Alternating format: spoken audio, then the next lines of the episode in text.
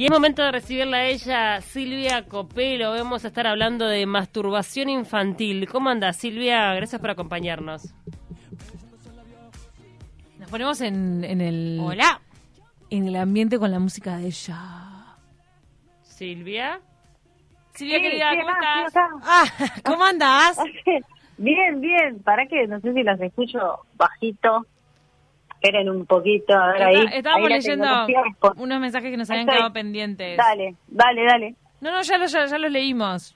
¿Cómo estás, Ah, Silvia? ¿Cómo estás? Bien, bien. ¿Todo bien? ¿Y ustedes? Muy bien. Bueno, hoy un tema este que, que no se Mega habla tabú. Sí, que no se habla tanto en los medios de comunicación, pero que bueno, que tiene que ver con, con todos los seres humanos.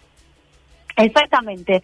Este, estuvimos hablando de, ese tema en, cinco sentidos, largo y tendido, ¿no? Porque es un tema que da, que da para mucho, pero bueno, en realidad la idea de, de, de poder hablarlo acá en, deta- en detaquito, este, es un poco para poder como desmitificar, sacarle el peso de la mirada adultocéntrica, ¿no? Cuando yo digo adultocéntrica quiere decir eh, la mirada que ponemos los adultos y las adultas en lo que es la masturbación en la infancia, que es el tema que, que vamos a hablar hoy unos minutos. Ujú. Este, si bien en algún momento haciendo un poco de, de, de historia, ¿no? A principios del siglo, bueno, en 1950 o en el 60 o inclusive mucho antes, este, la masturbación en sí sigue siendo este un tabú cada vez menos, es mucho más tabú en las mujeres que en los varones, ya lo hemos hablado varias veces por el tema de crianza, por la sociedad.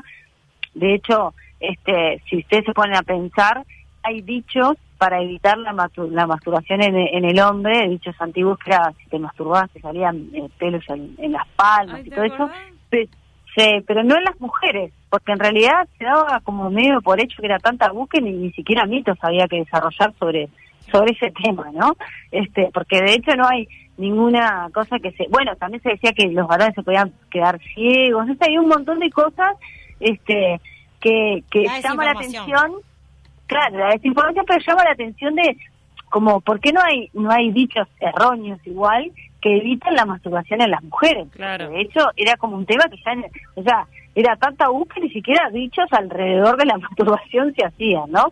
Obvio. Pero bueno, a medida que ha pasado el tiempo y hemos, este, ¿no? Y se ha descubierto que los niños y las niñas, hasta que somos seres eh, sexuales desde que nacemos, desde que nos concebimos hasta que morimos, este, también había una época en la cual se creía que, que los niños no tenían sexualidad ni, ni gozaban de ella, más luego se descubrió que sí, y el tema de la exploración, de la autoexploración de los propios genitales en los niños y en las niñas es absolutamente normal, necesario y sano.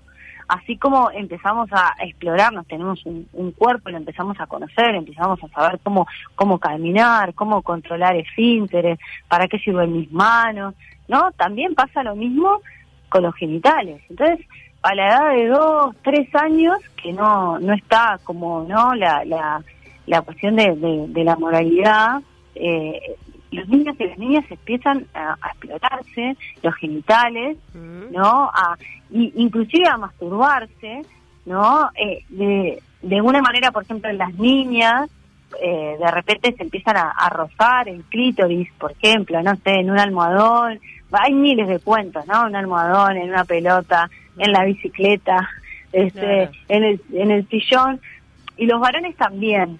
El tema es, en este caso, que muchas veces la, la ¿qué pasa? Como, como antes estaba totalmente vedada la masturbación, eh, era como no se hablaba, si, si veían algún niño o una niña, no te toques, chancho, chancha, ¿no? Claro, Este, no, no. Ahora, ahora está este, mucho más habilitado, obviamente no en todos los hogares, pero como hay como más, no diría educación sexual, que falta muchísimo, pero más información que, que, que ronda, ya sabemos que si tenemos un hijo o una hija que se está este, tocando los genitales, la idea no es obviamente prohibírselos, ¿no? Sino que ver cuál es este poder cuidar su cuerpo y ver cuál es el límite entre lo público y lo privado. Totalmente. Además, E- Eso está, digo, me parece súper interesante. Primero, bueno, varias cosas, ¿no? El hecho de que, como decías vos, este, que todos somos seres sexuales desde que nacemos. Este, y que ahí te das cuenta de la naturalidad del niño que lo hace sin ningún tipo de connotación, porque en realidad no, no, o sea, no, no- no tiene conocimiento de lo que es una relación Exacto. sexual, por ejemplo, pero sí de repente tiene una masturbación como algo absolutamente natural. Pero qué importante es la comunicación para también preservar esa intimidad, ¿no? Y para que el niño entienda qué es lo correcto y qué no es correcto, ¿no? Claro, y además hay una cosa, Paula, que te agrego, que es que ellos, o sea, porque nosotros de repente podemos ver a nuestro hijo, nuestra hija, ¿no? Tocándose, y, y, muchas veces le ponemos esto de la mirada adulta y pensamos que van a sentir el placer sexual que un adulto o una adulta sentiría. Y no es así. No claro. O sea, no es porque esté bien ni que esté mal, sino que estamos haciendo una lectura errónea de lo que está sintiendo el niño. Obviamente que está sintiendo placer, está sintiendo bienestar, pero hay ciertas hormonas que todavía no están desarrolladas del niño o la niña que hacen que no sea el mismo placer que sentimos los adultos y adultas, ¿no? Entonces, muchas veces uno se escandaliza porque lo que es más tabú en toda esta sociedad es el placer. ¿no? Porque si la, el niño o la niña se estuviera tocando el codo o la mano, no habría problema. El gran tabú es el placer. Y, y, y no se asocia un niño o una niña sintiendo placer sexual. Sienten un placer sexual, pero es otro tipo de placer. No es el mismo que sentimos los adultos y las adultas, ¿no? Entonces, este, eh, eh, digamos, quitémosle eh, es- esa mirada de adulto y esa cosa de, de- de horrorizarse. Claro, ¿no? y, porque- tam- y también defender un poco su privacidad, porque si bien hoy, desde pero yo, para, tiene tres años, yo que, que- pero también tiene que respetar su privacidad, porque él es un individuo y tiene cierta intimidad. Claro. Entonces, está bien respetar ese momento. Si vos ves que de repente se está tocando, respetalo, déjalo ahí quietito, no lo, no lo digas nada. Y después, en algún momento, fuera de esa instancia, conversás con él para que él entienda Exacto. que nadie lo puede tocar, que... Exactamente, por Es bueno digo- siempre apostando al diálogo, porque Siempre. peor siempre es no hablarlo. Claro. Claro, Total. no contar algo que es y natural. además a esa edad, ¿no? A esa Sí. edad que, que, que el, el- digamos, que es casi, es más, es, es más emoción que, que mente, ¿no? Nosotros a medida que vamos creciendo vamos abandonando un poco nuestras sensaciones corporales y vamos poniendo toda la energía en lo mental, ¿no? Entonces, esto que decían ustedes, eh, hay- que justamente no cortarle el momento para que no sienta que está haciendo algo que está mal, pero sí después poder hablar, ¿no? Estas cosas de repente con ejemplos, ¿no? De que hay actividades, igual a esa edad es como muy pequeño todavía, pero sí está bien poder decir, bueno, hay cosas que se, se hacen eh, primeramente en casa, ¿no? Para, para poder enmarcarlo en, en algo más entendible. Que se hacen en casa y otras cosas que no, se hacen afuera. Y de repente, después, poder decir, bueno, este es tu cuerpo, eh, lo tocas tú, eh, eh, esto, ¿no? Digamos, eh, es lindo lo que sentís, podés hacerlo también en tu cuarto, digamos, hay que hay que ir llevándolo como de a poco para que pueda entender, porque imagínense una niña, un niño de dos años tocándose, hay que ver cómo es que empezamos a introducir esto de, eh, no, tu cuerpo es tuyo, vos lo tocas vos, esto es, esto es un acto íntimo, ¿no? Sobre todo íntimo en el sentido de que, de que, claro, nosotros vivimos en una sociedad con ciertas reglas y obviamente, no sé, si va al jardín, por ejemplo, y lo hace, Claro. si las maestras en realidad están, digamos, tienen un mínimo conocimiento, no se van a realizar, lo que le dirán es, fulanito, bueno, hacelo después, no sé qué, no sé cuánto, ¿no? Y sí es verdad que hay que empezar a poner un límite entre lo, lo, lo íntimo, ¿no? Lo, lo público y lo privado que es un límite que se va a, a trabajar de una manera la cual no sea, eh, digamos, como abrupta, ¿no? En eso, de, no, esto no lo hagas acá, esto, no, porque ahí lo más se puede natural, asociar. lo, lo más natural y, común es que reaccionen así los padres, sí. ¿No? A que, veces que sí, tipo de repente no. se asusten o no. Claro, a veces sí, a veces no. A veces, por ejemplo, eh, eh, yo, por ejemplo, he recibido consultas que son para el otro lado, ¿no? Es como, ¿cómo, cómo le pongo el límite para que no lo haga en, el living, enfrente de todos, ¿no? Igual estamos hablando de, de niños chiquitos, niños y niñas chiquitas, estamos hablando de, de 10 años, porque después hay una cuestión que, que a los 6, 7 empieza a haber una, una vergüenza de, de, digamos, eh, empieza a haber como más sentido de, lo que tiene que ver con lo íntimo y con lo público, ¿no? Ya de repente a los 7, a los 8 ya, este, no está bien que vos bañes, por ejemplo, a tu hijo o a tu hija, porque ya hay una cuestión de, de, vergüenza, es mi cuerpo, yo lo quiero hacer solo, sola y además ya debería poder hacerlo. Entonces, se va dando este, progresivamente esta vergüenza entre comillas, ¿no? Porque la vergüenza tiene una connotación de, de, algo malo, pero quiere decir esta sensación de intimidad de mi propio cuerpo. Pero cuando son más chiquitos, sí, se le puede ir poniendo ejemplos de cosas que papá o mamá o con quien viva hacen en la intimidad, por ejemplo, que él pueda entender. Pero a qué edad, por ejemplo, le explicas eso. Y por ejemplo, yo qué sé, si tiene eh, tres años, ¿no? Y está aprendiendo, no sé, a, dejar los pañales, o ya los dejó, ¿no? Decir, bueno, vos, por ejemplo, vas al baño, viste que vos vas al baño y haces pichí, haces caca, bueno, y estás tú solo, antes lo hacías, no sé, te ayudamos nosotros, mm. ahora no, bueno, esto también lo puedes hacer este, donde vos quieras. Hay que buscar las palabras, porque un niño de tres años tampoco tiene tanto poder de intelectualización. yo creo que, creo que la primero naturalidad, porque en realidad es algo natural, y después la comunicación. Y bueno, y, si es tu hijo, se van a entender de alguna manera. Si vos hablas con franqueza, cada uno, cada niño es diferente también, ¿no? Claro, y además es eso, es como primero naturalizarlo. Si lo hace eh, yo qué sé, un par de veces adelante de, ¿no? del padre, la madre, del hermano, la hermana, yo qué sé, es como, bueno, es muy chiquito, ¿no? Está, eh, es como naturalizar ese hecho que está bien, inclusive puede pasar que un hermano, eh, yo qué sé, más grande, una hermana, pueda preguntar, ¿no?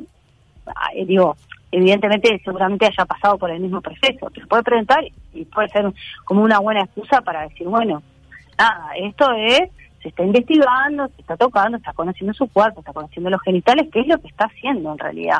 Y es lo que hacemos todos los seres humanos cuando, digamos, nos investigamos. Hay una parte que nos hace sentir bien y bueno, ¿no? Seguimos repitiendo la experiencia, así es, y lo que nos hace sentir mal no lo, no lo volvemos a repetir.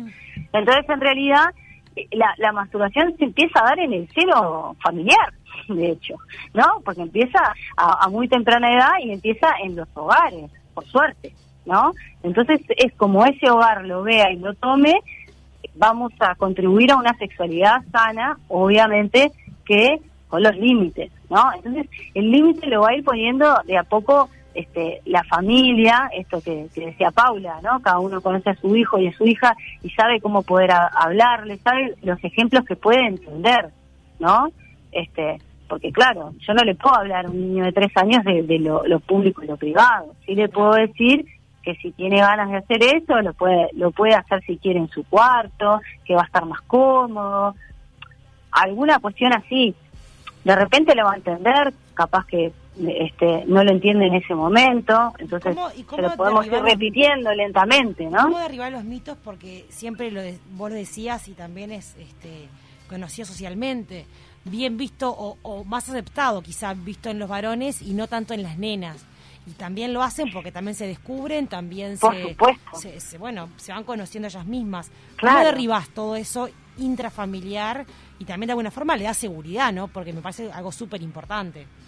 Y claro, lo que pasa que, o sea, yo en realidad siempre digo medio lo mismo y me repito en esto de que, de que eh, eh, digamos, habría que tendríamos que tener educación sexual, que, que real, no existe en la realidad. Sí hay un programa, sí hay cuestiones, pero a veces van más a lo preventivo, más este, a lo anatómico, ¿no? Y, tampoco, digamos, una maestra, como siempre decimos, con cursos que hacen de seis meses, que no es desmereciendo a la maestra, diciendo la maestra ya, ya se formó como maestra, no se está formando como educadora también, claro. Entonces debería haber realmente desde temprana edad un inicio de educación sexual para que los niños, niñas y las familias pudieran, por ejemplo, evacuar sus dudas, ¿no? En esto mismo que vos decís. Bueno, no sé, voy y digo, ¿sabés qué? Me pasa que yo veo que mi hija tiene tres años o cuatro y se frota en, el, yo qué sé, con el almohadón que puede pasar,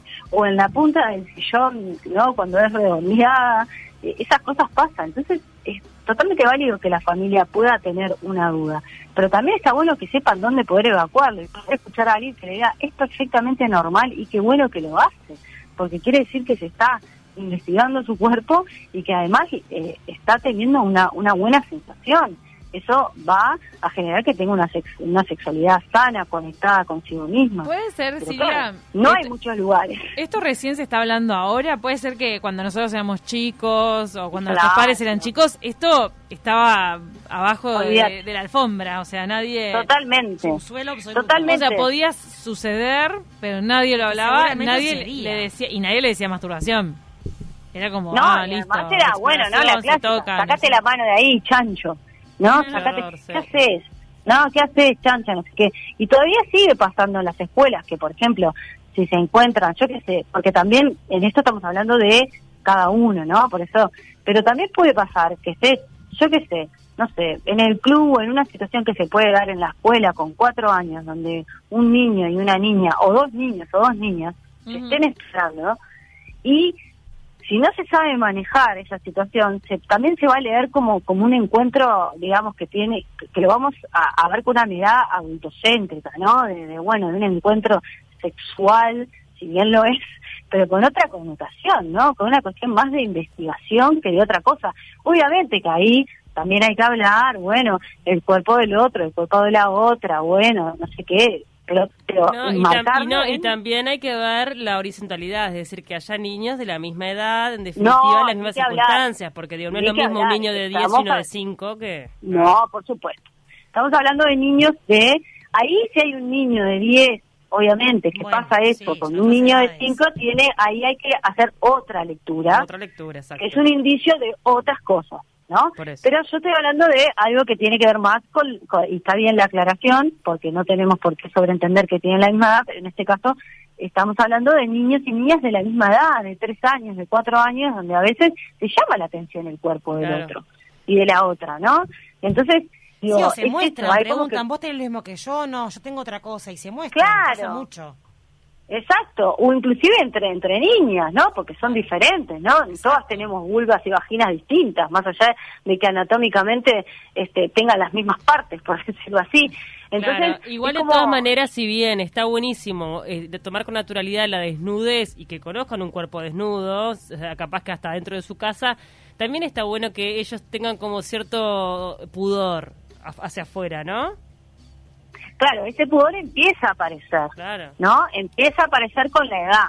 Pero lo que yo voy es que si un niño está con una niña o dos niñas o dos niños y se están explorando, la idea es, y este es un tema un poco más complicado en el sentido que tiene mucho más tabú, no pensarlo como, no ponerle la mirada de, adulto o adulta, ¿no? Sino poder decir, bueno, eh, se están explorando. Bueno, ahí verá cada uno qué hace eh, sí poder decir, bueno, estás explorando el cuerpo del, ¿no? del niño, de la niña, eh, bueno, el cuerpo es de cada uno, ¿no? Es como hay, hay que, hay que, pero, pero no verlo como, como algo que es como, ay, ahí hay una situación sexual que va a terminar, no, porque no, no es ese sentimiento ni es esa la, la, la visión del niño y de la niña, ¿no? Entonces hay que Hablarlo, hablarlo también en familia hace que disminuzca, que, que, disminuya, oh, invención de palabras, que disminuya la obsesión o que sea como algo prohibido que genere como y el abuso sexual.